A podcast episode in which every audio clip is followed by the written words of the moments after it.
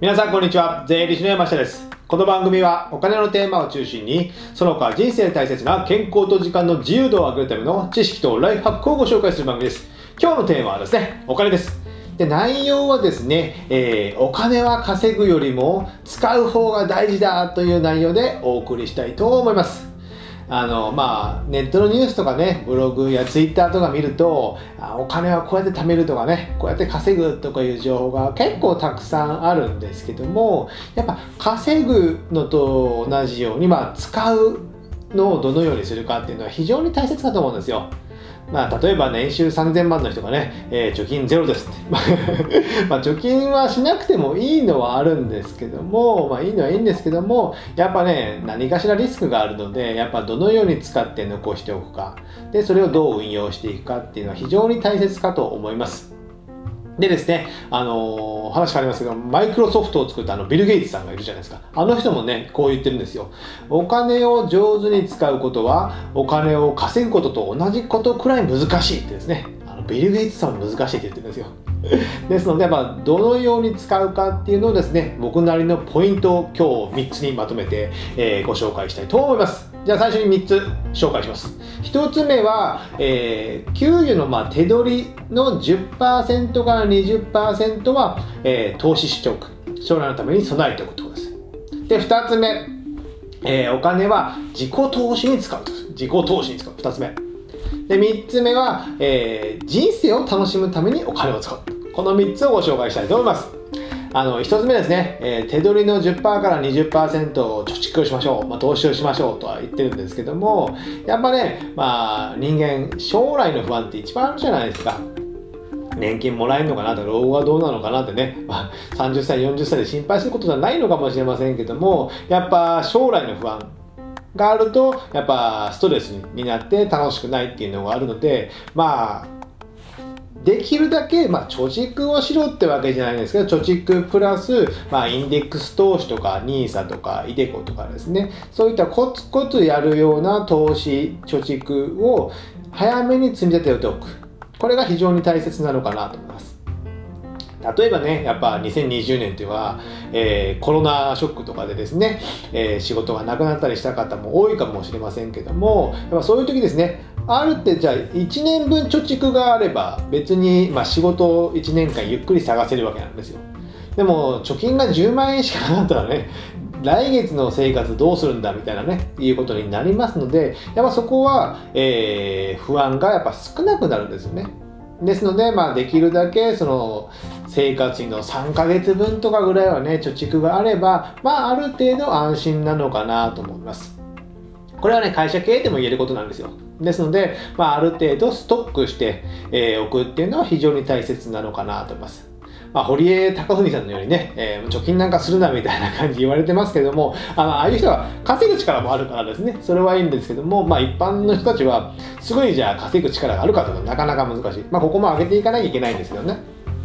ですので、まあ、地道に積み立てておく、貯金しておくとかいうのは大事かなと思います。で、その積み立てとかの投資をしていくとですね、えー、投資をすることによって、まあ、リターンが得る。リターンを得ることによって、やっぱハッピーになる。ハッピーになったら、よりまた投資の勉強をしようと思うので、そういうね、お金のリテラシー的なものも上がりますので、よりね、えー、自分も成長するかと思っております。一つ目は、手取りの10%から20%を貯蓄、投資しておくってことですね。じゃあ二つ目。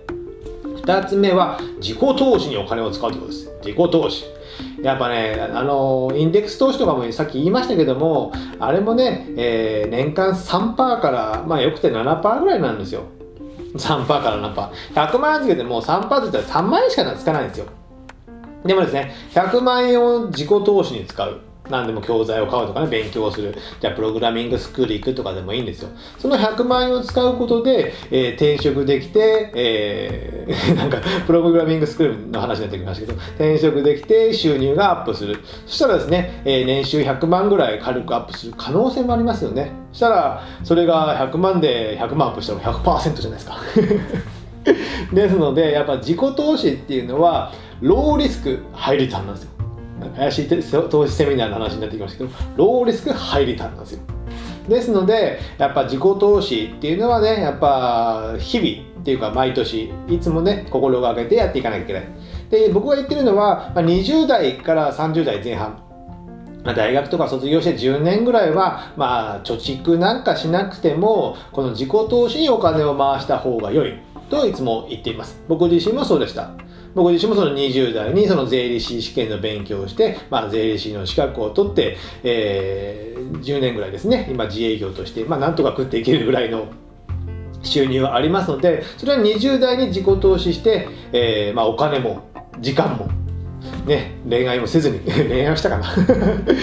投資してきたわけですよ。それが今結果としてつながって収入を得られてるということになりますのでやっぱ自己投資っていうのをやっていかなきゃいけない。でまあ起業したとしてもねそれ以降もいろんな投資をして自分を磨いていかないといけない。やっぱねあの自分に投資するとまあ知識とかね経験っていうのが溜まってくるとそれって誰からも奪われることないですよね。奪われることない。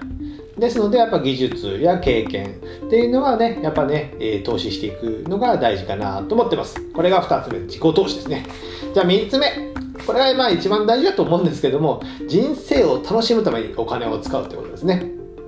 やっぱね、この、なんか何で見たかな、ツイッターだったですかね、あの、僕ツイッターのフォローがお金とかそういった投資の方が多いので、よくそういう話見るんですけども、まあ、インデックス投資を月何十万やって、えー、自分は30代で、じゃあ30年後60過ぎぐらいには、えー、まあ、例えば3億円貯まりますとかいうね、えー、ツイートがあったとするじゃないですか。そのツイートを見た人がリツイートしてたのかな？でですけども、じゃあ30年後3億円持って嬉しいかってことなんですよ。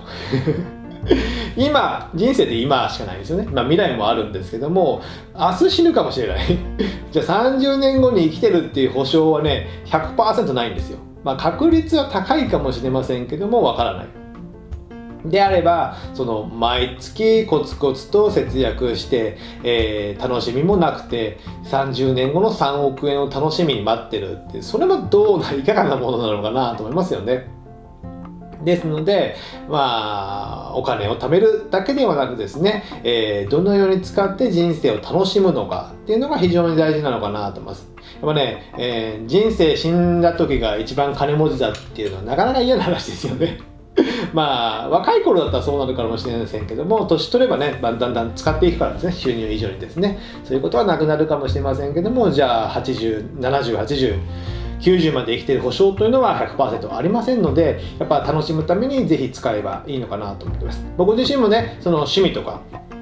経験とかに使ってですね僕だったらまあ音楽、まあ、ライブに行ったりとか本を買ったりとか、まあ、落語を見に行ったりとかですねそういった経験体験に使ったりすることも多いですしあと旅行えー、僕一人旅がよくしますね一人旅とかあとキャンプに行きますねキャンプに行ったりとかそういった旅を経営することでいろんな経験とかにもなりますよね。あとまあ食事とかもお酒も好きですので外食に美味しいところに行ったりとか。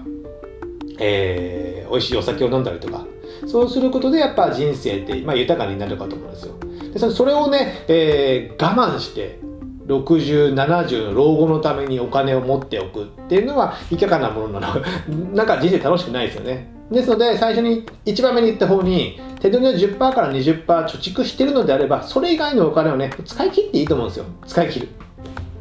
これがね、非常にストレスない、まあ、お金の貯め方なのかなと思いますので、えー、この一つ、えー、手取りの10%と、えー、自己投資と、まあ、人生楽しく使う。これを意識して皆さんもお金を上手に使っていただければなと思います。まあ、貯めるだけでもね、やっぱ人生楽しくないですよ。ね、えベッドの上は病気になって3億円お金持っててもしゃあないじゃないですか。元気でね、まあ、健康投資もやっぱ大事ですよ。ですので。えー、上手に皆さんもね、お金を使っていただければなと思ってます。じゃあ最後にですね、合わせて聞いていただきたいというところで、えー、NISA とかね、インデックスファンドとかいう話をしましたけども、そのシリーズが何回か3、4回シリーズがありますので、それを、概要欄の方にリンク貼っておきますので、そういった勉強もね、ゆっくりでもしていって、えー、少しずつでも金融、お金のリテラシーを上げていただければなと思っております。じゃあ今日はこれぐらいにしたいと思います。ではまた次回お会いしましょう。さよなら